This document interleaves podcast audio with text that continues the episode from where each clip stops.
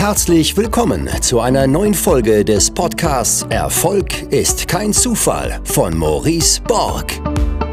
Du wirst in diesem Podcast von den Learnings erfolgreicher Unternehmer, Investoren und anderen inspirierenden Persönlichkeiten profitieren. In Experteninterviews bespricht Maurice Borg mit seinen Gästen das Wichtigste rund um die Themen Aktien, Immobilien, Steuern, Vermögensaufbau und Persönlichkeitsentwicklung.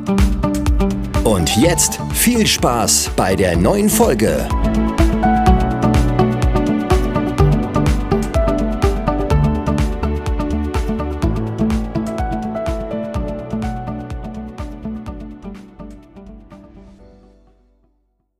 Servus Helmut. Ja, grüß dich Maurice. Ja, schön, schön, dass es heute geklappt hat. Ich habe gerade schon kurz erzählt, da warst noch gar nicht drin. Ja. Ähm, wir, haben uns, wir haben uns letztens unterhalten und äh, ich habe einfach gespürt, äh, wie sehr mir dieses Telefonat mit dir wieder gut getan hat, in, in so einer Marktphase, in der wir uns jetzt befinden, mal wieder mit einem Investor zu sprechen, ähm, der das nicht das erste oder das zweite Mal mitmacht, sondern der das schon ein paar Mal durch hat, diese Mhm. Phasen. Und äh, viele kennen dich ja auch schon und äh, kennen dich ja aus unterschiedlichsten Formaten inzwischen. Und ich habe einfach gemerkt, ich, ich kann gar nicht oft genug in diesen Phasen mit Ja. dir darüber sprechen. Ja. ähm, und es gibt dir, es gibt dir immer wieder ein Gefühl, Gefühl Ja. der Ruhe. Ähm, denn für mich persönlich, um das mal ähm, so reinzuwerfen, für mich persönlich, äh, ich habe ja, ich investiere jetzt ja auch noch nicht ewig, sondern habe mal 2015 meine erste Aktie gekauft, dann irgendwie 2017 hat mich so das Feuer gepackt und ein, ein paar Marktphasen habe ich jetzt schon erlebt und ich reagiere auch, äh, reagiere auch schon gelassener, aber nichtsdestotrotz finde ich es teilweise schon äh, deprimierend, wenn ich monatlich, sage ich mal, mein Erspartes investiere und Mhm. es geht weit, es geht weiter runter und im nächsten Ja. Monat gucke ich wieder ins Depot und ich kann, ich kann quasi gar nicht so viel äh, äh, nachkaufen, ja, äh, Ja. wie, der, wie das Depot in, in, in so mancher Phase runtergeht. Ja. Mhm. Mhm. Und äh, natürlich versuche ich mich dann immer darauf zu, ähm, ja, zu fokussieren, dass das, dass das jetzt Chancen sind, sich, die sich da auftun, ja, aber äh, ich sag mal, emotional äh, äh, fällt es mir dann doch immer wieder auch ein bisschen äh, schwer. Und deswegen Ja. wollte ich heute mit dir nochmal ähm, sprechen, öffentlich, ähm, ja, was mit der Kernfrage im Grunde jetzt auch gar nicht zwei Stunden, sondern mal 45, 60 Minuten. Ja. Mhm. Wie, wie verhält man sich aus deiner Sicht am besten in so einem Bärenmarkt oder Base, wie auch immer man Ja. dazu jetzt äh, sagen möchte? Nee, also, also auch erstmal von mir nochmal einen recht schönen guten Abend und ich freue mich, dass wir heute mal wieder, wieder, wieder eben über dieses Thema sprechen können. Äh, äh, bisher haben wir ja immer, ich sag mal, eher so über die positive Entwicklung der Börsen gesprochen. So, und jetzt sind wir halt das erste Mal, ich sag mal, seit gut einem halben Jahr jetzt in einer Krise. Ja, also die Kurse äh, fallen eben jetzt und äh, die positive, diese, also das Positivste, das äh, will ich gleich zu Anfang sagen, ist, für viele von euch ist das jetzt eigentlich der erste etwas länger anhaltend dauernde Einbruch. Meine, du, du selbst hast gesagt, Maurice, du bist seit 2015 dabei, da ist es eigentlich ja immer bergauf gegangen, dann kam halt Corona, aber Corona ging ja schnell nach unten und ich sag mal, bevor du Luft geholt hattest, war es ja schon vorbei. Ja, also es war ja mal nach drei Wochen schon ausgestanden. So, das ist diesmal etwas anders. Also wir, wir, wir, wir, wir gehen jetzt irgendwo seit, seit, seit Anfang Januar, im Nasdaq ja bereits seit Ende November bergab und haben ja mittlerweile im, im, im Nasdaq auch in der Spitze weit über 30 Prozent verloren. Im S&P 500 eben gut, gut, gut 23, 24 Prozent in der Spitze. Also ein Viertel ist ja auch schon eine gewisse Hausnummer. So, und das macht jetzt viele wahrscheinlich doch ein bisschen nervös. So, und da habe ich das Positive ist, äh, diese Nervosität wird in Zukunft mit jedem, mit jeder Korrektur, mit jeder Base, mit jedem Crash, diese Nervosität wird geringer. Ja, am Anfang ist die jetzt eben bei vielen äh, äh, wahrscheinlich sehr hoch. Äh, wie du es geschildert hast gerade, du, du guckst eben in dein Depot und siehst eben, wie eben im Prinzip der, der aktuelle Wert des Depots praktisch im Moment so ein bisschen schmilzt wie Butter, die du gerade in die Sonne gelegt hast. Ja? So, und, äh, Und, äh, und, und das, äh, das macht eben beim ersten Mal ein bisschen unsicher. Ja, also, also ich sage mal, ich bin da mittlerweile, weil, weil ich erlebe ja jetzt meinen siebten Crash ähm, oder, oder meine siebte Base-Abwärtsbewegung, wie immer man es nennen will. Und ich bin vollkommen entspannt und vollkommen ruhig. Und äh, ich weiß heute auch schon aus der Erfahrung von über 40 Jahren, diese Base wird irgendwann vorbei sein. So, das Einzige, was ich nicht weiß, was, was natürlich viele gerne wissen äh, würden, ist, wann ist sie zu Ende und, äh, und wie viel verlieren wir eventuell noch, wenn sie noch nicht zu Ende ist. Und da ist das Spektrum sehr breit. Also äh, im Best Case ist die Korrektur am Freitag zu Ende gegangen, weil wir hatten ja Freitag, ich sage mal in Amerika, eine sehr freundliche Börse. So, im Best Case, wir wissen es nicht, ist die Börse jetzt wieder in einem Aufwärtstrend im, im, Im, schlechten Fall ist das jetzt so eine Bärenmarkt-Rallye, wo wir vielleicht ein paar Tage äh, nach oben gehen und dann geht es wieder nach unten. So. Und, ähm, und, und, und da wir es jetzt nicht wissen, wollen wir uns ja heute mal so Gedanken machen, wie kommen wir denn? Wie kommen wir denn jetzt am besten dann durch so eine Phase, die möglicherweise noch nicht zu Ende ist und noch ein bisschen, äh, ein bisschen weiterläuft?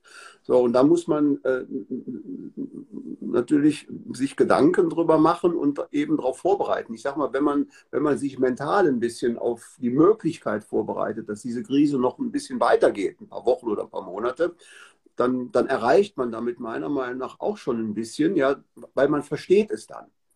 Ja, man versteht es, dass es Gründe gibt, warum im Moment die Börsen nicht steigen wollen oder nicht steigen können. Und, und äh, äh ich will es mal so sagen, wir, wir, wir steuern ja, das äh, sieht man ja auch in der Kommunikation untereinander hier in, in, in Social Media auf Instagram, wir steuern eben auf etwas zu, was eben möglicherweise weltweite Rezession heißt. So. Und weltweite Rezession ist ja im Prinzip nichts Ungesundes. Ja, das heißt, die Wirtschaft überhitzt sich eben alle paar Jahre. Dann, das heißt also, die Unternehmen sind zu optimistisch, es wird zu viel produziert und plötzlich merkt man eben, man, man kann das alles, was man produziert hat und jetzt auf Lager hat, nicht mehr so, so abverkaufen, wie das noch vor einem halben Jahr ging. Und dann bereinigt man die Läger wieder. Das ist dann, ich sag mal, eine, eine kurze Rezession, weil Rezession per Definition ist ja eigentlich unter den Ökonomen, wenn zwei Quartale hintereinander negativ waren. So, mhm. das ist per Definition eine Rezession. Eine kurze Rezession ist aber etwas, was wir eigentlich, ich sag mal, in unserem Leben dann gar nicht groß wahrnehmen, weil diese Bereinigung dann relativ schnell geht. Jetzt gibt es aber auch, ich sag mal, wie so bei einem Hurrikan. Ich sag mal, eine Rezession ist wie so ein aufziehender Sturm. Wir sehen da auf dem Wetterradar, da kommt ein Sturm und wir wissen jetzt nicht, wie, wie schwer wird er. Ist er Kategorie 1, ist er Kategorie 2, ist er Kategorie 3 oder, oder noch schlimmer? So. Und da muss man ähm, im Moment, äh, ich sag mal, davon ausgehen, ähm, ich glaube, dass wir, dass wir eine Rezession weltweit bekommen. Das ist mittlerweile eingepreist. Und sollten wir wirklich für ein oder zwei Quartale in Deutschland oder auch in den USA eine Rezession bekommen, dann dürfte das weitere Rückschlagspotenzial meiner Meinung nach relativ begrenzt sein. Das heißt, dann dann, dann, dann sprechen viel mehr Argumente dafür, dass wir schon relativ weit in der Korrektur fortgeschritten sind und dann irgendwann, ich sag mal, die, sich die Börse zum Besseren dreht. So. Wenn jetzt aber dieser Hurricane eben noch in weitere Kategorien geht, weil ich sag mal, gewisse Dinge eben, eben nicht funktionieren, ja, sich, sich, die, sich die Kriegssituation in, in, in, in, äh, in Russland weiter, weiter verschlimmert und der Ukraine, was ich nicht hoffen will, gar vielleicht auf andere Bereiche äh, des Globus dann irgendwo sich ausdehnt. Oder ich sage mal, Dinge in China passieren, die wir heute, ich sage mal, noch nicht, so, noch nicht so hoffen, dass sie kommen, aber die kommen können, dann müssen wir uns mental eben darauf einstellen, dass diese Hängepartie, in der wir jetzt drin äh, stecken, ja, ich sag mal, sich noch ein bisschen verlängert. Ja, dass, dass, dass wir, ich sag mal, vielleicht nochmal, ich sag mal, sechs Monate oder im schlimmsten Fall noch mehr dranhängen. So, und da kommt es dann eben darauf an, einfach, einfach ruhig zu bleiben. Ja? Ich meine, bei uns setzt jetzt so ein, ein, ein, ein Umschwang ein. Als, als die Börsen nach oben gingen, noch bis vor einem halben Jahr, war überall so ein, positiver Modus. Ja, es hieß äh, äh, to the moon. Also, also ich mal, wir waren alle positiv. Ja, wir waren, wir waren in einem gewissen Überschwank und haben uns in dem sehr wohl gefühlt. Und jetzt äh, sind wir eben, eben in einem Abschwung und da fangen wir uns an, von Tag zu Tag etwas unwohler zu fühlen. Und, ähm, und, und, und plötzlich, und da hatten wir ja auch schon mal in der Vergangenheit drüber gesprochen, nehmen wir Risiken wahr, die es eigentlich immer in den letzten Monaten gegeben hat, die wir nur in, dieser, in diesem positiven Modus, in dem wir gesteckt waren, gar nicht erkannt haben. Ja? Mhm. So. Aber die nehmen wir jetzt eben deutlicher wahr und jetzt äh, ist es eben ganz wichtig, sich zu verinnerlichen. Mit, mit, mit, mit jedem Prozentpunkt, den wir jetzt weiter nach unten abbrechen, kann ich euch leider versprechen, werden die begleitenden Nachrichten äh, immer schlechter. Das ist so. So, jetzt könnte man ja überlegen, okay, wenn ich die Einstellung habe, es wird jetzt doch noch mal deutlich schlechter. Ähm, warum verkaufe ich dann jetzt nicht? Warum bin ich dann jetzt nicht so clever und verkaufe jetzt, löse mein Depot auf? Ja, und wenn dann eben alles 30 Prozent tiefer steht, dann kaufe ich mir das alles zurück. So. Und da sind zwei gewaltige Risiken, die eben das eben, was logisch klingt, in der Realität komplett verhindern werden. Punkt eins ist der, was machen wir, wenn wir heute aussteigen und die Märkte drehen ab morgen? Und ich sage mal, in, in, in, drei Monaten sind wir 20 Prozent höher. Dann sitzen wir mit unserem Bargeld und wollen dann, sage ich mal, die Aktien, die wir hatten, zurückkaufen und kriegen dann 20 Prozent weniger Aktien. Das heißt, wir haben weniger Aktien, als wenn wir eben durchgehalten hätten. So, so also, also das ist das erste Risiko. Die Börse dreht jetzt doch viel schneller, als wir, als wir uns das im Moment glauben wollen, weil wir eben im Moment äh, eher, eher negativ anfangen zu denken. Also dieses Positive, also ich habe jetzt auf Instagram in den letzten fünf Wochen nicht mehr ein einziges Mal diese Rocket, diese Moon gesehen. Ja, die war, die hat's ja, ich sag mal, bis vor ein paar Wochen hast du die ja in jedem zweiten Kommentar stehen. So, das ist vollkommen verschwunden, dieses Symbol. Ja, so, ähm, also wenn wir, wenn wir jetzt verkaufen und es geht hoch, dann stehen wir auf dem Trockenen. Jetzt könnte ja Folgendes passieren. Wir verkaufen jetzt trotzdem und tatsächlich fällt die Börse dann 30 Prozent. Aber dann werden wir genau das nicht machen, was wir uns heute sagen. Wir verkaufen heute und wenn es 30 Prozent tiefer ist, kaufen wir zurück. Denn genauso logisch werden wir uns dann nicht verhalten, wenn es passiert, weil wenn es passiert, ja, dann sagen wir uns, wenn der Index 30 Prozent tiefer steht, sagen wir uns, Mensch, ich war damals clever, ich habe rechtzeitig verkauft. Und weil ja dann die Nachrichten noch viel schlimmer sind als heute, sagen wir uns, und jetzt wird es ja doch noch viel schlimmer. Also es war gut zu verkaufen, das hat mir 30 Prozent Buchverlust im Depot erspart. Und es, ich fühle mich bestätigt. Und ich bin ja jetzt in diesem negativen Modus ja, und sage, es wird immer schlimmer. Das ist ja genauso, wenn ich sage mal, eine, eine, eine, Amazon von 100 Dollar auf 3000 Dollar gestiegen ist, dann sehe ich diesen steilen Chart und dann habe ich alle Argumente, warum die Amazon jetzt in den nächsten zwei, drei Jahren auf 6000 steigt. So, das Bild ist bei einer Amazon jetzt komplett raus, weil sie jetzt eben von 3000 eben, eben ich sag mal, auch über 30 Prozent verloren hat. Und jetzt sehen wir plötzlich Risiken in Amazon, die wir eben vor, vor, vor einem halben Jahr überhaupt noch nicht gesehen haben. Und das ist eben das Problem, wenn du, wenn du jetzt es schaffst, tatsächlich rauszugehen aus den Märkten, dann hast du zwar erstmal weitere Buchverluste verhindert. Das Problem ist nur, wenn du dann wirklich 30 Prozent tiefer stehst, dann steigst du nicht ein. Das ist so. Ja, auch wenn wir, wenn, wenn, wenn die, ich meine, wir sehen es ja jetzt auch, ja. Ich meine, es gab viele Leute, die wollten, die wollten eine Amazon, ich sag mal, oder wir können ja auch andere Werte nehmen, ja, die wollten eine Amazon vielleicht bei 3300 nicht kaufen und haben gesagt, okay, aber wenn die wirklich nochmal unter 3000 auf 2800 fällt, dann ist das doch ein Schnäppchen. So, und wenn sie heute, ich sag mal, bei 2000 steht, gut, die ist ja jetzt billiger durch den Split, ja, dann sagen die Leute, naja, also Risiken sind ja immer noch in dem Wertpapier, ja, und lassen, ja.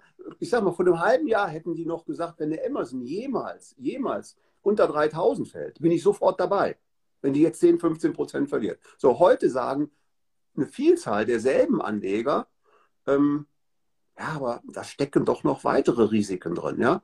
Und, und, und möglicherweise geht die jetzt von 2000 noch auf 1500 zurück. Also warte ich mal lieber ab. Also das heißt, je, je, weiter die Kurse fallen, werden die Nachrichten immer schlechter, bis sie nachher irgendwann so grottenschlecht sind, dass eigentlich niemand mehr Aktien besitzen möchte.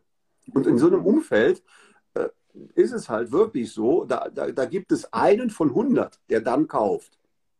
Aber 99 kaufen dann eben nicht und sagen, gut, dass ich draußen bin, es ist alles ganz schlecht. Ich meine, wir hatten, wir hatten Ende der 70er Jahre, äh, ähm, wir hatten ja diese Stagflation in den 70er Jahren und äh, als wir uns in Köln getroffen haben, habe ich ja über diese Stagflation in meinem, in meinem Beitrag äh, eben sehr lange äh, länger referiert. Und ich meine, das können, können sich ja die Leute, die damals in Köln ähm, nicht dabei waren, auch gerne nochmal anschauen. Das, das kann man ja, glaube ich, bei dir und auch bei mir auf dem Instagram-Kanal nochmal noch mal sehen, dieses so. Und, ähm, und, und es spricht eben einiges durchaus dafür, dass wir jetzt so diese Hängepartie noch ein bisschen länger ertragen müssen und eben, ich sag mal, die Nachrichten noch schlechter werden, ja, weil wir eben wirklich in so eine Stagflationszeit reintreten, die ja in den 70er Jahren fast zehn Jahre gedauert hat, ja. Und das Ende dieser Stagflationszeit äh, ähm, äh, damals, Ende 1979, Anfang 1980, war ein Artikel in einem der angesehensten Wirtschafts- in einer der angesehensten Wirtschaftszeitschriften Amerikas, The Death of Equities, also der Tod der Aktien generell. Also das heißt im Endeffekt, der Aktienmarkt wurde praktisch beerdigt. Ja, heute wissen wir, das war damals Anfang der 80er Jahre der beste Zeitpunkt in den letzten 40 Jahren, amerikanische oder auch weltweit Aktien zu kaufen. Ja, also, also das ist eben dieses, dieses, also, also ich glaube, was, was wir jetzt lernen müssen, ist eben ganz stark eben dieses, dieses, dieses psychologische Moment.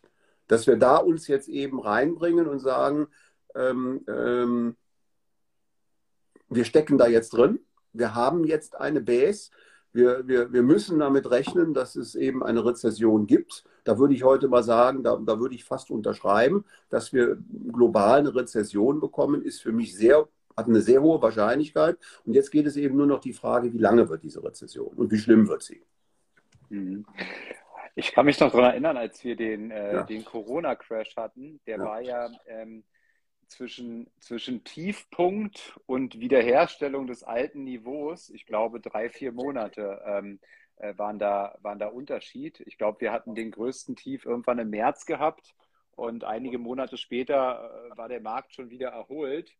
Und in der Phase äh, hat es mich enorm geärgert, dass ich sozusagen zu früh zu viel Pulver verschossen hatte. Mhm. Ähm, du selber hast mir mal erzählt, dass du als Investor immer eine relativ geringe Cashquote hast. Ja. Mhm.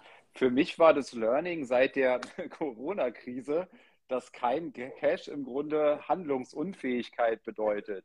Und mhm. mich das psychologisch gerade auch eher fertig gemacht hat, ja. Also mhm. wenn ich, wenn die Kurse richtig fallen und ich habe Geld, dann kann ich äh, mich darauf fokussieren, nachzukaufen und Chancen ja. eben zu nutzen. Habe ich kein Geld, ähm, dann habe ich mich sozusagen noch unwohler gefühlt.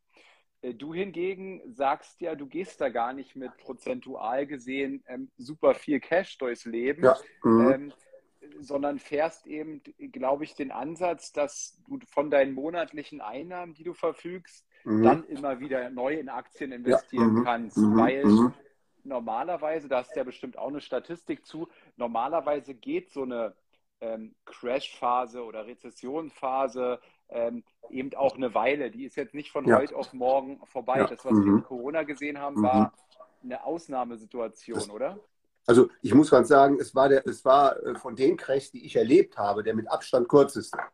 So, ja, also, also, also sehr kurz war noch mein erster Crash 1987. Das war ja dieser, dieser, dieser, das war zwar an einem Tag der prozentual größte Einbruch, den die amerikanische Börse jemals erlebt hat in ihrer gesamten Geschichte. Da ging es eben, ich sag mal, 23 Prozent an einem Tag runter.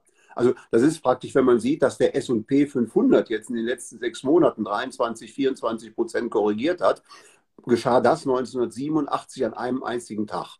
Ja, das war brutal, aber das war, ich sag mal, auch irgendwie gut, weil damit war es ausgestanden. Ja, so, und es hat sich dann, ich sag mal, der Crash war ja Oktober 87 und ich sag mal, ab Januar ging es schon wieder äh, berghoch. Das heißt, damals 87 krachte das runter, dümpelte dann vor sich hin, erholte sich dann ein bisschen, ging nochmal dann so im Januar auf das alte Tiefstniveau, äh, marginal drunter und dann war das ausgestanden und ähnlich war ja auch der Corona-Crash. Also, also der erste und der letzte Crash, den, den ich mitgemacht habe in meinem Leben, waren bisher eben waren bisher eben, eben, äh, ich sag mal, de facto die kürzesten. Jetzt spricht eben einiges dafür, dass es eben äh, etwas länger dauert. Ich meine, kann man ja auch auf dem Papier ablesen. Wir sind jetzt, ich sag mal, im, im S&P 500 im Monat sechs jetzt.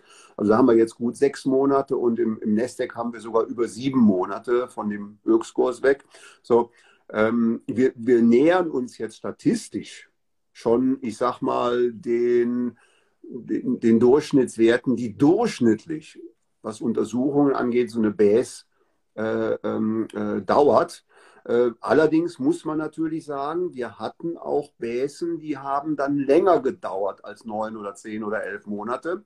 Also meine längste Base, das war die von, von 2000 bis 2003. Die hat sage und schreibe drei Jahre gedauert. Ja, wobei, und das ist jetzt auch das, und das ist auch, man, man kann das eben nie, also man kann nie sagen, ab morgen geht es hoch oder es geht, zum Beispiel äh, von 2000 bis 2003 waren wir eigentlich, also es ist, äh, dieser New Economy Bubble, der platzte ja im, im März 2000 und wir waren eigentlich im Juli 2001 schon durch. Ja, also da, da hatten sich, ich sage es jetzt mal so, die Kurse schon ausgekotzt. Die Panik war riesengroß. Äh, viele, äh, viele New Economy oder viele Nasdaq-Titel hatten schon 70, 80 Prozent. Also eine Amazon und Apple hatten damals in diesen anderthalb Jahren schon gut 70 Prozent verloren im Kurswert. So, und man dachte, jetzt ist der Markt sauber und rein. Nur dann passierte sechs Wochen später das, was wir heute eben unter 9-11 kennen, die Terroranschläge in New York. Ja, also das ist ja das, weil wir kennen ja jetzt nicht die Nachrichten von morgen. Ja, wenn wir jetzt wüssten, wir haben jetzt eine Rezession, die geht jetzt, ich sag mal, im zweiten Halbjahr über die Bücher, ja, über die Bühne, ja, und ist dann, sage ich mal, Ende des Jahres ausgestanden, ja, dann, dann würden, weil, weil bevor eine Rezession dann wirklich zu Ende ist, fangen die Börsenkurse schon Wochen vorher wieder an zu steigen. Ja? Dann könnte man eigentlich sagen, so nach dem Ende der Sommerferien, mit Beginn, sage ich mal, Herbstferien, irgendwann September, Oktober, wäre der Markt schon wieder eventuell sauber. So, aber was ist, wenn jetzt, ich sage mal, irgendwann in den Sommermonaten jetzt eine Katastrophe passiert, die wir nicht auf dem Radarschirm haben? Also Putin jetzt, sage ich mal, mal ausflippt und ich sage mal ein NATO-Land angreift oder irgendetwas Verrücktes macht. Oder, oder hinzu kommt jetzt, sage ich mal, eine, eine Währungskrise. Ja? Also der Euro ähm, macht plötzlich wieder, wieder, wieder, wieder die Probleme, wie er sie, ich sag mal, auch 2010, 2011 gemacht hat. Das heißt, ein zusätzliches, ein zusätzliches Risiko, was wir jetzt, ich sag mal so, noch nicht auf dem Bildschirm haben. Ja, das kann das natürlich alles verlängern. Mhm. Ja. Ähm, äh, ich hatte noch, noch, noch einen Gedanken zum Thema Growth-Aktien. Du hast ja vorhin von der Rakete gesprochen, ja. die, die überall hingepackt wird. Ja. Langsam habe ich den Eindruck, kommt die Rakete nicht mehr äh, zu den Growth-Aktien, sondern jetzt, jetzt, jetzt, fliegt sie wieder rüber auf die andere Seite, nämlich zu den ja. Dividendentiteln. Jetzt, ja. Findest du, jetzt findest du da äh, wieder. Ähm, ich persönlich äh, habe ja jetzt äh, knapp sechs Jahre in einer, in einer mhm. Online-Marketing-Agentur gearbeitet ähm, mich viel äh, mit, mit diesen ganzen Tech-Themen auseinandergesetzt, meine auch ganz gut Unternehmen mhm. zu verstehen wie Facebook oder Alphabet ähm, ähm, oder auch Geschäftsmodelle wie PayPal. Ich kenne den E-Commerce-Markt ganz gut. Und ähm, du hast ja auch in unseren Gesprächen, das ist ja das Geile, man kann sie sich ja dann auch nochmal anhören, ja, die wir vor zwei Jahren oder so geführt haben, ja. Und ähm, da hast du ja auch immer darauf hingewiesen, klar können diese Unternehmer, äh, Unternehmen immer noch weiter steigen. Ja. Mhm. Ähm, nichtsdestotrotz sind Teile dieser Unternehmen schlichtweg überbewertet. Und ja. irgendwann wird es sozusagen wieder eine Angleichung hin zur Mitte geben. Ja. Und äh, wir haben es ja bei Titeln gesehen, wie jetzt eine PayPal, ich glaube, sie ist unter, äh, sie ist unter 75 Prozent unterm Allzeithoch mhm. jetzt mhm. inzwischen. Mhm. Mhm. Und ich hätte es ja immer nicht für möglich gehalten. Und ich dachte immer, ach, der Helmut, äh, der ist ja so tief im Aktienthema drin. Aber in diesen Tech-Unternehmen, da steckt er doch gar nicht so tief drin, ja. ja. Mhm. Aber, aber dennoch, äh, dennoch ähm, hast du ja wieder recht gehabt. Ähm, und äh, und es, es kam wieder so, äh, dass es eine starke Korrektur im, im Tech-Sektor insgesamt gab, bei ja. den sehr gehypten Unternehmen, die eben nicht über das Zahlenmaterial verfügen oder die Bilanzen mhm. verfügen, wie jetzt eine Alphabet mhm. oder, ja. oder mhm. auch ähm, Meta, da war es ja, ähm, da war es ja noch krasser. Ne? Da gibt es ja mhm. Unternehmen, die irgendwie 90 Prozent Rückgang hatten. Mhm. Ähm, siehst du da auch diese Tendenz gerade wieder, diese, diese Schwankung quasi hin zu Dividenden? Das, das, das sehen wir ja im Moment. Also wir sehen ja im Moment, dass ähm, diese, diese, diese Growth-Aktien äh, im Moment so ein bisschen an Attraktivität verlieren. Äh, und die Leute jetzt sagen, ich gehe jetzt lieber mal in eine Coca-Cola, als, nur als ein Beispiel, die ja dieses Jahr ganz gut läuft. Ja, es gibt ja tatsächlich Aktien, die in diesem Jahr eben kein Minus von, von, von, von 25 Prozent haben wie der Markt, sondern die, die plus minus null oder vielleicht ein paar Prozente sogar im Plus. Ich glaube, eine Coca-Cola ist sogar ein paar Prozentpunkte im Plus äh, seit Beginn des Jahres. Das ist natürlich immer logisch, wenn der Markt 25 Prozent tiefer ist. Du hast Aktien, sage ich mal, wie eine Netflix, wie eine PayPal, äh, die, die dann alle deutlich 50 Prozent und mehr im Minus ist. Bedeutet natürlich, du hast da noch Aktien in dem Index, die deutlich besser sind als diese minus 25 Prozent, die nur minus 10 oder eine Handvoll Aktien, die sogar leicht im, im Plus sind. So, also das, das sehen wir im Moment so ein bisschen. Ja, ähm, aber ich würde jetzt niemandem empfehlen, deswegen jetzt äh, Growth-Aktien zu, zu verkaufen und zu sagen, ich gehe jetzt auch auf die sichere Seite in Dividendentitel. Denn das, was für Growth-Aktien galt, wo ich dann letztes Jahr im Spätsommer gesagt habe, die sind mir halt alle ein bisschen zu hoch von den Bewertungen.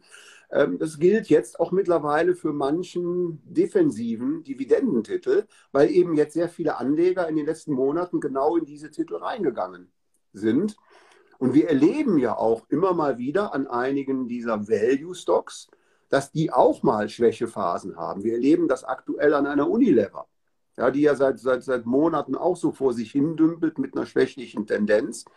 Ähm, äh, also, also äh, oder ich sage mal, ein Wert, der ja auch äh, absolute Top-Qualität hat als, als, als, als Dividenden- und Value-Titel, ist eine Procter Gamble. Ja? So, ähm, ob ich die jetzt im Moment aktuell kaufen würde, ich bin begeisterter Aktionär von Procter Gamble, werde nicht eine einzige Aktie von Procter Gamble verkaufen.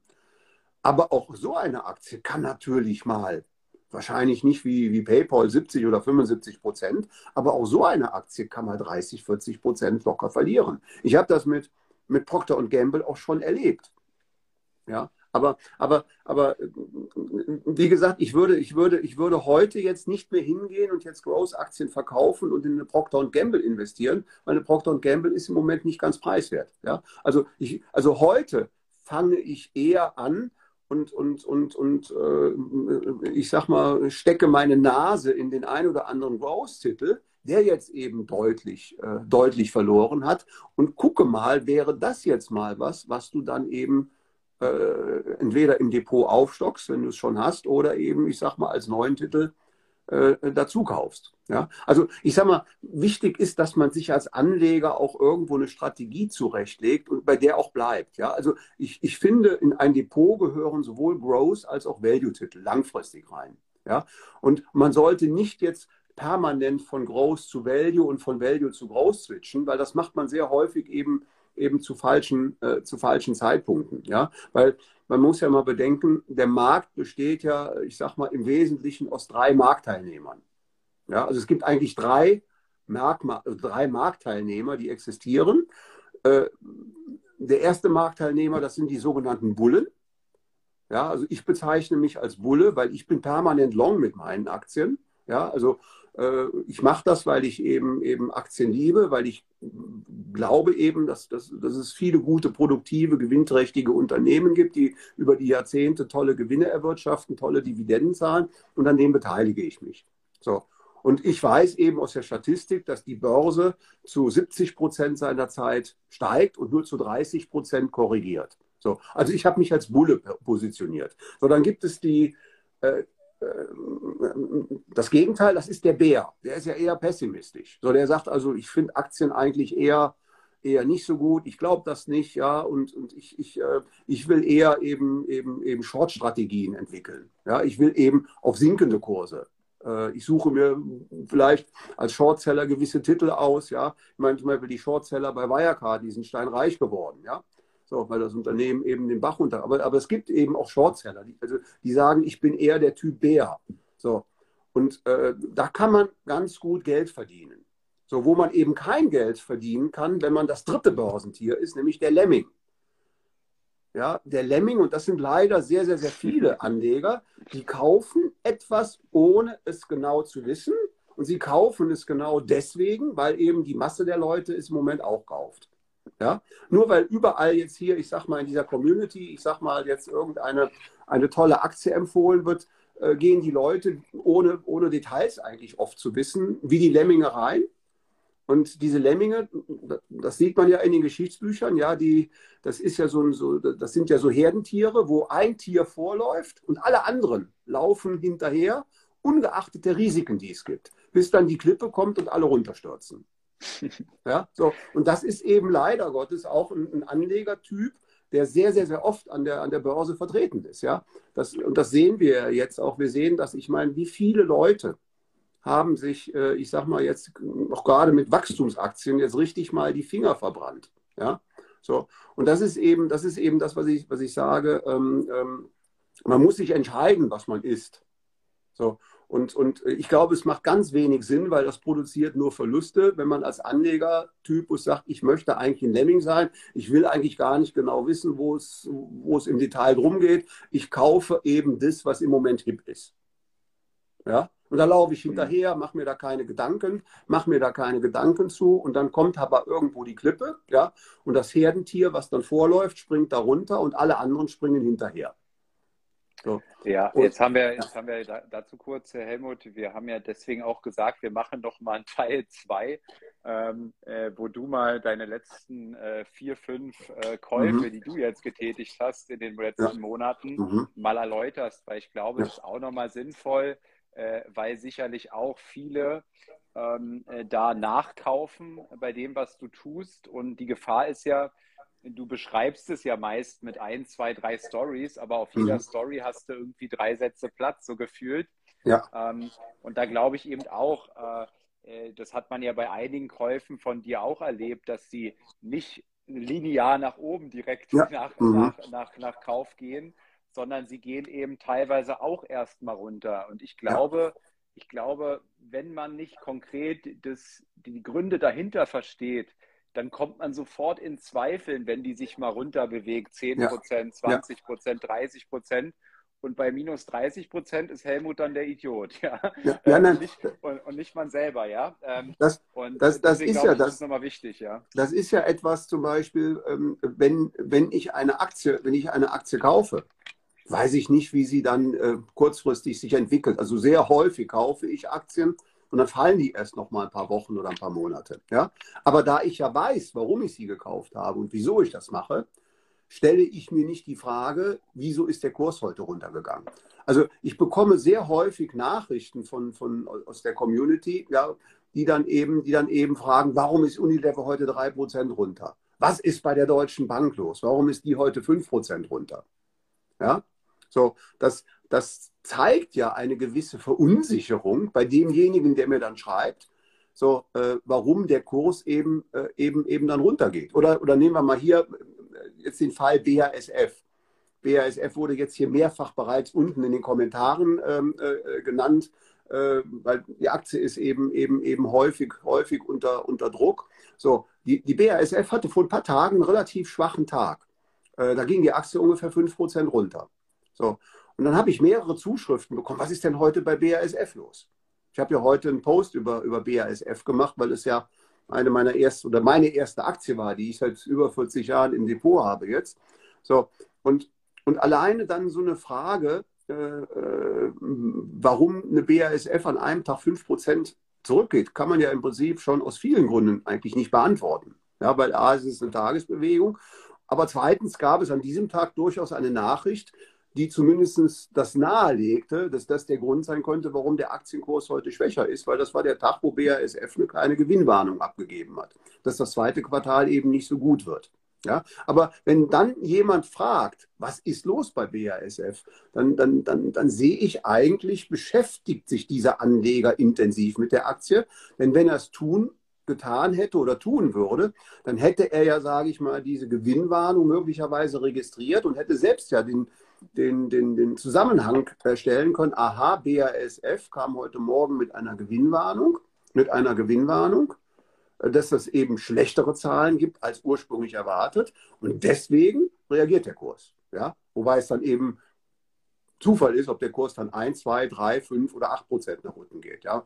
Äh, also ich sage mal, Tages, Tages, also, also Tagesbewegungen zu, kom äh, zu kommentieren an den Börsen ist, ist, ist, ist, ist eigentlich etwas, äh, was wenig Sinn macht. Also ich, ich sage mal, wenn, wenn, wenn ich Fragen kriege, warum ist eine Aktie heute 5% hoch oder 5% runter, äh, ich, ich weiß es nicht. Ich muss aber auch ganz ehrlich sagen, ich, ich, ich ich verschwende gar keine Zeit, darüber nachzudenken, warum eben Aktien eben, ich sag mal, im Tagesmittel eben einfach stärkere Schwankungen haben, weil die kurzfristigen Aktienbewegungen sehr oft eben, eben, ich sag mal, rein emotional sind. Wie bei einer Gewinnwarnung von BASF, das ist emotional. Ja, wie gesagt, also je nachdem, wie dann die Emotionen sind, kann bei derselben Gewinnwarnung die Aktie 1% runtergehen, sie kann aber auch 8% an einem Tag runtergehen. Ja, so. Also das sind dann, das sind dann Fragen, da, da, sollte man eigentlich versuchen, als Anleger zu lernen, sich damit gar nicht lange aufzuhalten, weil wir können sowieso nicht ergründen, warum Aktien diese Tagesschwankungen haben. Ja, sondern, sondern, äh, wie gesagt, mich hat dieser Kursrückgang bei BASF an dem Tag nicht beunruhigt und ich bin vollkommen ruhig und gelassen geblieben, ja, weil ich mich eben mit dem Unternehmen seit 40 Jahren auseinandersetze, weiß, dass es eins der besten chemischen Unternehmen ist, die wir weltweit überhaupt auch haben. Ich weiß natürlich auch, dass die im Moment unter der Gassituation mit Russland äh, massiv leiden. Aber ich bin auch so optimistisch und sage, das sind vorübergehende Dinge. Ich weiß nicht, wie lange das dauert. Also alles das, was wir vorhin besprochen haben. BASF steckt da im Moment drin. Die, die, die, die, die sind ein sehr energieintensives Unternehmen und die leiden unter diesen hohen Preisen. Aber ich weiß, das wird auch vorbeigehen. Das kann eben heute vorbei sein, das kann auch erst in sechs Monaten vorbeigehen. So, und deswegen bleibe ich da vollkommen ruhig und gelassen. Ich weiß, das ist eins der besten Unternehmen, was wir in Deutschland haben. Und damit ist die Sache für mich dann abgeschlossen. Bleibe ich seelenruhig und warte, also ganz im Gegenteil, äh, je tiefer der Kurs jetzt kommt, ja, äh, werde ich mir überlegen, dass ich eben irgendwann mal meine Position auch aufstocke und mir weitere BASF dazu kaufe, weil das Unternehmen mittlerweile eben ähm, wirklich in, in, in, in Bewertungsbereiche reinläuft, wo es für einen langfristigen Investor ganz hoch interessant wird. Ja, und, und, und BASF ist ein, äh, war ein Spitzenunternehmen, ist ein Spitzenunternehmen, war immer innovativ, hat immer eben im Prinzip tolle Produkte auch neu an den Markt gebracht. Ja, also ich hatte mal irgendwann gesagt, ähm, äh, weil, weil es dann ja immer heißt, ja, aber ist BASF denn innovativ? Also in dem Jahr, wo ich BASF gekauft habe, das war ein Rezessionsjahr. Da ging es also der chemischen Industrie sehr, sehr, sehr schlecht. BASF hat sich in dem Jahr ganz gut geschlagen, weil BASF eine Erfindung gemacht hatte, nämlich die Videokassette. Und damit haben die dann in den darauffolgenden Jahren richtig Schweinegeld verdient. Wären die aber nicht innovativ und würden die heute noch Videokassetten herstellen, weil die Videokassette ist ja jetzt eigentlich seit 15 Jahren schon komplett tot und out, ja, weil, weil, weil, weil, weil eben heute keiner mehr einen Videoplayer zu Hause hat und, und Videos sich anschaut. Wir sind heute da in der Digitalisierung und, und mit Streaming und so viel weiter. Aber das zeigt ja eben, ja, wer den Geschäftsbericht von BASF 1982 mal in die Hand nimmt und aufschlägt, ja, der sieht, wie BASF sagt, unser erfolgreichstes Segment in diesem Jahr, einem schweren Rezessionsjahr, waren eben Videokassetten und mit dieser neuen innovativen Produktserie wurde uns das Jahr gerettet. Und da, in den Jahren darauf hat man damit knackig Geld verdient. Heute ist das etwas, was dann eben sozusagen äh, als Ladenhüter, ich sag mal wahrscheinlich im, im BASF-Museum, da findest du heute noch Videokassetten, aber mit Sicherheit nicht mehr einen einzigen Ort in dem Konzern, wo die noch produziert werden. Mhm. Ja. Jetzt sagtest du, Helmut, ähm, dass langsam auch einige Growth-Titel ähm, zumindest auf deinem Radar erscheinen. Ja. Äh, das finde ich ja mal spannend. Was hast du da äh, was hast du da in Aussicht zumindest? Ja, also ich hatte ja vor, vor 14 Tagen ähm, ähm, schon angefangen, Intel zu kaufen. Das hatte ich ja auch kurz geschrieben. Die ist jetzt seitdem nochmal noch mal gut 7, 8 Prozent gefallen. Also da, da stocke ich jetzt auf. Ich, ähm, äh, ich hatte jetzt vor ein paar Tagen ähm, Stanley Black und Decker gekauft. Ähm, äh, das ist zwar kein, kein Großtitel, ähm, äh, aber ich hatte ein paar Tage vorher noch mir Gedanken darüber gemacht, eine Qualcomm ins Portfolio zu nehmen, ja, eine, die ja auch kräftig runtergekommen sind. Äh, habe dann aber eben erstmal mit Black und Decker angefangen und die Qualcomm, das ist so ein Wert, äh, die ich jetzt eben eben ähm, eben eben äh, mir auch genauer angucke und dort auch ins Portfolio möglicherweise aufnehme. Ja? Wo ich äh, wo ich wo ich äh, noch ein bisschen zurückhalte, also ich sag mal von den großen Technologietätten ähm, kann man sicherlich mal äh, bei Alphabet und bei Microsoft mal, mal genauer hinschauen, ja, weil das sind, das sind einfach Cache-Maschinen. Ähm, wo ich, äh, wo ich ein bisschen zurückhaltender bin, ist bei, bei, bei, bei Meta im Moment. Ja, und wo ich ganz zurückhaltend bin, und, und, und das ist ein Unternehmen, das würde ich eben, eben nicht mit der, mit der Kneifzange anfassen, das sind so Werte wie Netflix. Ja, wo man auch sagt, meine Güte, die hat doch auch über 70, fast 80 Prozent verloren.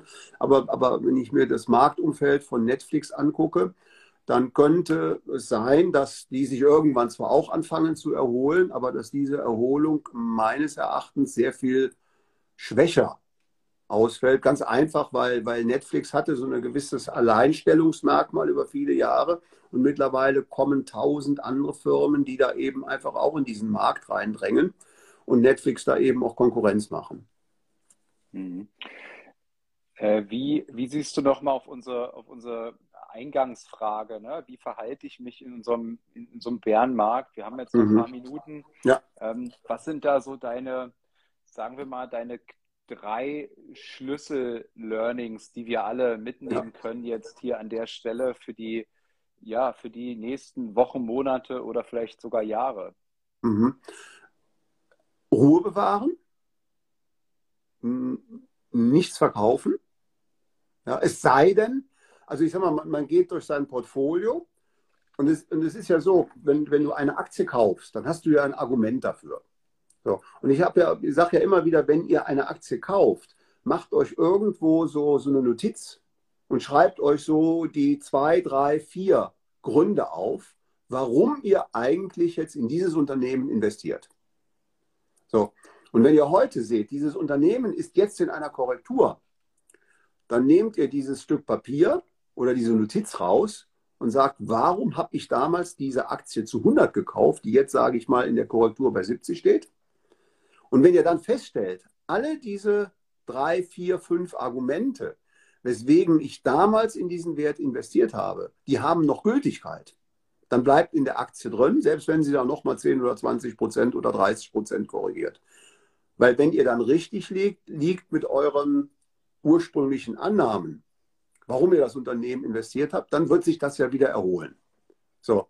Was anderes ist eben, wenn du dann, ich sag mal, siehst, du hast eine Aktie für 100 gekauft, die steht jetzt plötzlich, sage ich mal, nur noch bei, bei 60, 70 Du nimmst dir wieder deine Notizen hervor, warum du die eben, ich sag mal, damals für 100 gekauft hast und kommst dann zu der Erkenntnis, naja, aber, aber die Gründe, warum ich damals dieses Unternehmen gekauft habe, weil ich es gut fand, die sind mittlerweile aus welchem Grund auch immer obsolet geworden.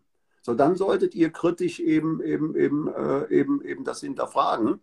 Äh, und dann, wenn ihr dann zum Ergebnis kommt, diese Gründe sind wirklich obsolet, ja, dann äh, kann es auch sein, dass es möglich Sinn macht, sich dann auch mit Verlust zu verabschieden, weil wenn du hinter einem Unternehmen nicht mehr stehst, weil die Gründe, weswegen du irgendwann mal begeistert warst für dieses Unternehmen, jetzt weggefallen sind, ja, und dich unwohl fühlst, dann wirst du mit der Aktie nicht mehr richtig glücklich werden. Ja, also das heißt also, also bitte niemals jetzt hingehen, nur weil der Markt um euch herum jetzt einbricht oder zurückfällt, einfach in Panik anfangen, alles zu verkaufen. Ja, so, das, ist, das ist das Törichtste, was man überhaupt machen kann. Ja? Also ich, ich kann gerne nochmal, wenn ihr das wünscht, nochmal ein, zwei Beispiele als Story oder Post machen. In meinem Depot gibt es ein, zwei, drei Aktien, mit denen habe ich mehrfach mehr als 50 Prozent Kursrücksetzer erlebt und die sind heute trotzdem mit 1000 Prozent und mehr im Plus. Ja? Obwohl sie eben nicht nur einmal, sondern mehrfach sich halbiert haben. Das ist ja auch so ein, so ein, so ein, so ein Grundgedanke, so ein, so ein Zitat von Warren Buffett, äh, eine Aktie immer nur dann zu kaufen, wenn man auch wirklich sich, sich bewusst macht, dass ich damit leben kann, dass diese Aktie 50 Prozent fällt. Ja, weil das kann eben selbst mit dem besten Wert passieren. Wie gesagt, Procter Gamble habe ich das, bei Procter Gamble habe ich das auch erlebt. Ja, fast 50 Prozent Kursverlust. Ja, das passiert eben auch mal, mal, mal bei, bei, äh, bei Dingen. Und, äh, und, und ich sage mal, ich, ich müsste jetzt mal prozentual nachgucken. Ich glaube, und das, das ist 2010 oder 2011 passiert. Da, da ist Procter Gamble an einem Tag, glaube ich, mal fast 60 Prozent gefallen. Gut, wow. man hat es dann ein paar Stunden später aufgeklärt. Das war ein Eingabefehler. Aber Tatsache ist, der Kurs ist kurz so. Das heißt also, ihr seht, das ist ein gutes Beispiel. Ja, ich meine, wie, wie Aktien plötzlich, ich sag mal, aus irgendeinem Grunde plötzlich ins Bodenlose fallen können. So, und dann, dann, dann, dann, dann ist dann einfach Emotion und, und, und, und Angst, Panik, Gier, ja, kommt dann alles zusammen. Und äh, dann fällt so eine Aktie und dann stellt sich heraus, äh, da hat ein Eingabefehler im, im, Börsensystem vorgelegen, weswegen dann auch das untersucht wurde von der amerikanischen Börse und all die Geschäfte, die in diesen paar Stunden stattgefunden haben, die wurden auch wieder storniert. Das heißt, die, die glücklichen Käufer, die plötzlich, äh, ohne dass sie, dass sie die, die vielleicht eine Procter Gamble kaufen wollten und plötzlich so eine Procter Gamble 60 Prozent unter dem, dem Kurs vom Vortag bekamen, die, die waren nicht lange glückliche Käufer, weil die Käufe wurden storniert und die Verkäufer, ja, die jetzt dachten, was ist denn da passiert? Ich wollte eigentlich Gewinne mitnehmen. Ich war mit, mit der Procter Gamble 50 Prozent im Plus und jetzt bin ich mit 10 Prozent Minus raus, ja, weil eben diese Aktie dann plötzlich 60 Prozent oder was es da an dem Tag war, ähm, äh, äh, runtergegangen ist, ja, die, die wurden dann um ihre Verluste erleichtert, weil deren, weil deren Verkäufe eben dann auch sozusagen storniert und wieder aufgehoben wurden. Ja? So, also Börse ist sehr viel Emotion und deswegen versucht bei euch diese Emotion sehr tief zu halten. So, also bleibt einfach in diesen Werten, wenn ihr von denen überzeugt seid, drin und, und, und, und setzt diese, müsst sie wirklich aussitzen. Ja, und, und eins, äh, da bin ich mir eben also, also, also 100% sicher, obwohl man ja nie Börsenprognosen geben sind. Aber die Börsen werden drehen und werden dann eben wieder eben auch, auch, auch deutlich nach oben gehen. Und dann auch über eine sehr, sehr, sehr lange Zeit wieder. Ja, weil das wissen wir ja auch eben. Eben Abwärtskorrekturen können manchmal, wenn sie richtig schmerzhaft sind, auch mal anderthalb, zwei Jahre dauern. Aber Aufwärtsbewegungen gehen dann eben, wie gesagt, immer mehr als doppelt so lange. Ja, in der, in der Gesamtheit wissen wir, zu 30 Prozent fallen in etwa die Börsenkurse an den Börsen, zu 70 Prozent steigen sie. Das heißt also, die Aufwärtsphasen, die Aufwärtsphasen sind mehr als doppelt so lang wie die Abwärtsphasen. Ja, und da kommen wir auch wieder rein. Ja, auch wenn im Moment immer mehr junge Leute an der Börse anfangen, vielleicht das zu bezweifeln und jetzt sagen, ja gut, war es das jetzt und jetzt, ja, also man hört das ja. Wird das jetzt, wird das jetzt schlecht? Wird das überhaupt wieder hochgehen? Sind Aktien überhaupt noch eine, eine Zukunft? Ja, äh, kann man nur sagen, ja sicher. Aktien sind seit, seit, seit, seitdem es statistische Zahlen gibt, hervorragende Dinge, Investment-Tools und Vehikel, um ein Vermögen aufzubauen. Ja, und äh, dazu, dein, genau, du hast einen Tipp, einfach ruhig bleiben und nicht verkaufen. Aber man ja. könnte jetzt ja auch noch einen, einen, anderen Weg geben, nämlich nachkaufen. Hast, ja. du, äh, hast du da feste Logiken? Also wie zum Beispiel, ähm, wenn die jetzt 15 Prozent fällt, kaufe ich die erste Tranche. Wenn sie dann weitere 15 Prozent fällt, mhm. kaufe ich noch eine Tranche. Und ja. sollte sie dann nochmal 15 Prozent fallen, dann ja. kaufe ich äh, eine Tranche, die ist dreimal so groß wie meine erste Tranche oder ja. so ähnlich. Mhm. Also äh, eine ganz feste Logik habe ich da nie. Ich versuche natürlich immer einen Wert zu einem vernünftigen KGV zu kaufen. So, und ich sage mal, bei so einer Aktie wie, wie Stanley Black und Decker äh, letztes Jahr, also ein Industrieunternehmen, ja, da, da weißt du, bei solchen Standardunternehmen sind KGVs, die irgendwo so bei 10, 11 liegen, relativ attraktiv. So, wenn ich jetzt eine Microsoft kaufen will, da, da kann ich mir schwer vorstellen, dass ich die irgendwann mal zu einem KGV von 10 äh, kaufen kann. Da muss ich dann eben aufgrund äh, des Unternehmens und, und der Dynamik des Unternehmens, der Innovationskraft, möglicherweise auch ein höheres KGV akzeptieren. Also da gibt es grundsätzlich keine feste Hausnummer. Das ist von Unternehmen zu Unternehmen unterschiedlich. So, also da ist ein Industrieunternehmen, wo, sage ich mal, wenn ich da irgendwo was für ein KGV von 10, 11 äh, bekomme, dann, dann, dann werde ich zittrig in den Fingern, um, um dann praktisch irgendwann den, den Kaufauftrag in meine App einzutragen. Ja, und äh, bei einem Technologieunternehmen ist das KGV vielleicht ein bisschen höher. Bei der Dividendenrendite, da habe ich ja, da sage ich mir immer, ich versuche immer ein gutes Unternehmen, was ich mit einer guten Dividende ins Portfolio nehme, irgendwo, wenn, wenn es funktioniert, irgendwo so eine Dividendenrendite von 3% zu bekommen. So, und, und diese, diese Black und Decker hatte eben bei einem Kurs von 105 Dollar genau ihre 3% Dividendenrendite. Und ich habe sie dann ja für 103 Dollar und ein paar gequetschte letzte Woche sogar kaufen konnten. Also eine Dividendenrendite von leicht über 3%. Und jetzt im Juli wird wahrscheinlich Black Decker im, im 55. Jahr in Folge die Dividende sogar anheben, sodass ich dann, je nachdem, wie weit sie sie anhebt, sogar auf eine Dividende vielleicht von 3,15 oder 3,2 Prozent auf meinen Einstieg bekomme. Das heißt, ich versuche da immer so habe ich auch den Einstieg vor ein paar Wochen bei Intel gemacht. Die Aktie kam runter und plötzlich hatte ich eine Dividendenrendite, die wieder bei äh, so in diesem Bereich um die 3% dann äh, lag und dann, äh, dann, äh, dann, dann geht man da rein. Wenn ich dasselbe jetzt mit Microsoft oder Apple versuche, die bei einer Dividendenrendite von 3 zu erwischen, dann müssten die ja nochmal eben, ich sag mal, heftig eins auf die Nase bekommen. Also ich entscheide das von Unternehmen zu Unternehmen, ähm, dass ich mir so irgendwo Zielmarken ausrechne, wo ich sage, da gehe ich jetzt in das Unternehmen rein. Hast du da, hast du da irgendwelche technischen Hilfsmittel, die du nutzt? Also irgendwelche Market Screener, die dir KGV etc. aufbereiten und dann, ich sag mal, einen Alarm senden, wenn das mhm. erreicht ist, gewisse, oder machst du das äh, sehr händisch? Ich mache das, also der, der Market Screener sind da die Unternehmenszahlen von dem Unternehmen. Ähm, ich weiß, es gibt ja sehr viele so, so, so Aktienscreener und Aktiendatenbanken, die ja hier auch im, im, im äh, angeboten werden. Ich habe immer wieder festgestellt, dass diese Zahlen nicht in allen Fällen richtig sind. Ja, ähm, weil ich weiß, ich habe dann irgendwann mal geschrieben und habe jetzt eben eine Aktie, wo ich gesagt habe, die habe ich heute für ein KGV von 13 gekauft. Dann bekomme ich plötzlich Zuschriften hier aus der Community. Wie kommst du auf ein KGV von 13? Bei mir in der Trade Republic App äh, steht da KGV 17 oder bei mir in dieser Aktien, in diesem, in diesem Aktientool, was ich da habe, steht ein KGV von 18 oder, oder 16 drin. Ja, so, und das kann eben, eben sein, dass, dass, die, dass, dass sie diese Datenbank einfach vielleicht nicht optimal gepflegt haben. Ja? Dass, dass meistens, dass meistens eben, sage ich mal, mal dann vielleicht die Daten nicht aktuell sind. Ja? So, und ich sage mal, die Daten, die aktuell sind und die stimmen, die sind von den Unternehmen selbst. So, also ich nutze eben keine Datenbank kein Analyse, Analysetool, sondern ich benutze die Daten, die mir die Unternehmen geben. So, dadurch, dass ich ja früher ähm, Banker war, habe ich eben auch noch Zugang zu Unternehmensresearch von, den, von, von verschiedenen Banken.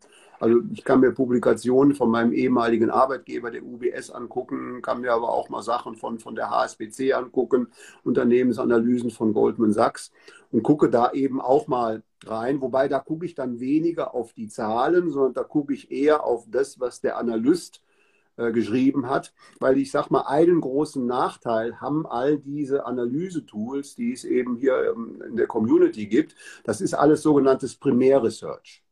Ja, also das heißt, wenn ein Analyst hier auf, auf, auf, auf Instagram irgendetwas publiziert, ist das, so viel ich weiß, in fast allen Fällen äh, kein Primärresearch, sondern Sekundärresearch. Das heißt, ähm, man, hat das man hat diese Unternehmensdaten und die Erfahrungen von irgendwoher aus einer anderen Quelle. So bei Goldman Sachs, wenn der Analyst etwas schreibt, dann weiß ich, der hat eben da auch mit dem Finanzvorstand des Konzerns zusammengesessen, hat das also alle diese Informationen, die er jetzt in seinem Bericht äh, zusammenträgt, hat er direkt von dem Unternehmen und den verantwortlichen Mitarbeitern in dem Unternehmen.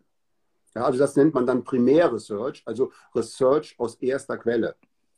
Ja, weil, weil wie gesagt, wenn, äh, wenn jetzt irgendein ein, ein, ein, ein Aktientool was, was es hier, hier zu, zu abonnieren gibt, äh, äh, da kann ich mir wirklich nicht vorstellen, dass die Zugang zu den ganzen Finanzvorständen und CEOs haben und den ganzen entsprechenden Stellen in den Unternehmen, wo sie eben auch für Interviews vorbeifahren können, um eben dann Gespräche mit diesen Leuten zu führen und dann eben ihre, ihre Berichte. Jetzt muss man auch sagen, so, so ein ausführlicher Bericht, also, also es ist ja so, wenn ich bei der UBS einen Analystenbericht über ein Unternehmen jetzt das Neueste von Siemens haben möchte, dann ist das auch, sage ich mal, ähm, dann kann ich bei UBS zwischen zwei Berichten wählen. Einmal der Kurzversion, die ist meistens zwei bis drei Seiten lang, aber dann ist es ja so, dass sehr häufig, wenn ein Analyst jetzt, sage ich mal, gerade bei Siemens war, ja, dass er dann manchmal auch ein Analyst einen, einen Bericht von 40, 50 Seiten danach fertigt.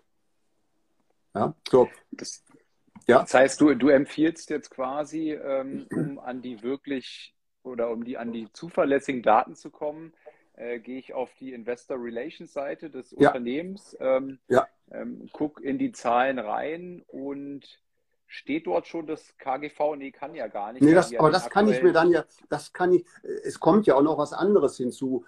Ähm, äh, da hatte ja auch der Christian Röhl schon öfters drüber ges äh, gesprochen und geschrieben, den ich übrigens auch sehr, sehr, sehr schätze hier, ja, weil man weiß ja auch nie, was für Gewinne sind das über. Also ein Unternehmen publiziert ja eben mehrere Gewinne. Ja, es gibt EBIT, EBITDA, es gibt äh, Net Income, also, also es gibt ja Gewinnbegriffe.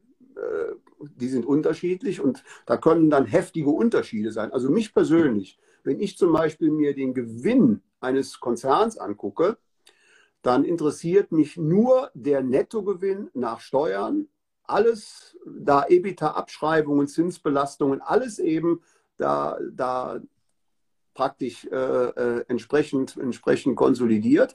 Und dann interessiert mich praktisch der Nettogewinn, der den Aktionären zugewiesen wird. Nach Abschreibungen, nach Steuern, nach Amortisation und alles, wie das dann eben heißt. Und, und das ist das, weil, weil das ist das, was bei, als Aktionär bei mir ankommt. Und das finde ich im Geschäftsbericht. Ja? Mhm.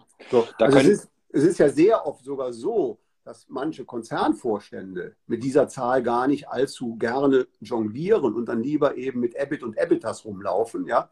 So, aber, aber, aber, aber im, im, im Endeffekt, also EBIT ist schön, ja, aber, aber ähm, äh, oder EBITDA ist eben auch schön, ja.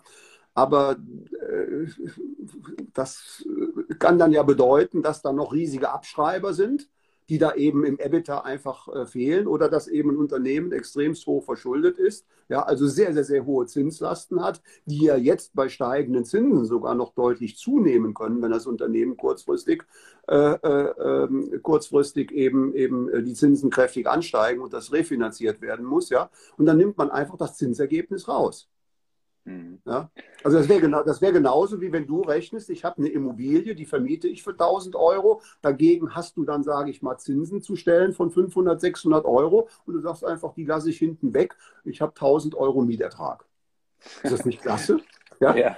So, aber aber so, so verhält sich das mit EBIT und EBITDA. Ja, so. Und deswegen ich sage mal, ich gucke immer auf die Zahl im Geschäftsbericht, entweder absolut der Nettogewinn nach Steuern, nach allem runter, oder eben, das drücken die Unternehmen ganz unterschiedlich aus, eben Nettogewinn, oder äh, ich sage mal, manche nennen es so, der den Aktionären zurechenbare Gewinn beträgt eben, ich sage mal, drei Euro die Aktie. Dann weiß ich, diese drei Euro, die gehören jetzt wirklich mir.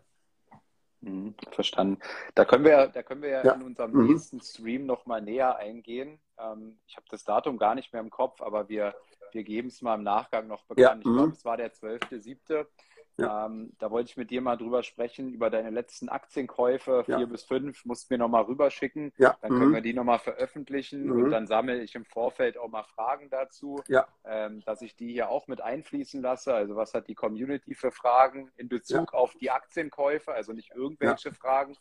Ähm, und da bin ich dann mal gespannt, wie du eben bei der Aktienauswahl auch vorgehst. Und ich glaube, da können wir mhm. wieder ähm, alle ganz viel von lernen und mal einen guten Einblick bekommen. Mhm. Und äh, ich sage, Helmut, danke für deine Zeit. Und, ja, ich äh, sage auch vielen Dank. Abend. Ja. Gruß an deine Frau. Schön, dass ja. hier fast, ich glaube, über 1000 Menschen teilweise in der Spitze heute dabei waren. Und äh, ja, ich hoffe, du konntest dem einen oder anderen ähm, äh, ein wenig Inspiration in diesen Zeiten geben und äh, freue mich schon auf das nächste Gespräch.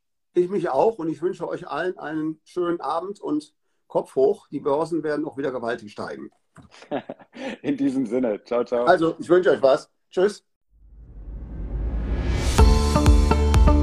Das war eine weitere Folge des Podcasts Erfolg ist kein Zufall von Maurice Borg. Bitte nimm dir eine Minute und unterstütze uns mit einer Bewertung. Folge Maurice Borg bei Instagram und profitiere von seinen täglichen Buchausschnitten aus den besten Büchern unserer Zeit. Sein Profilname ist mb-maurice-borg.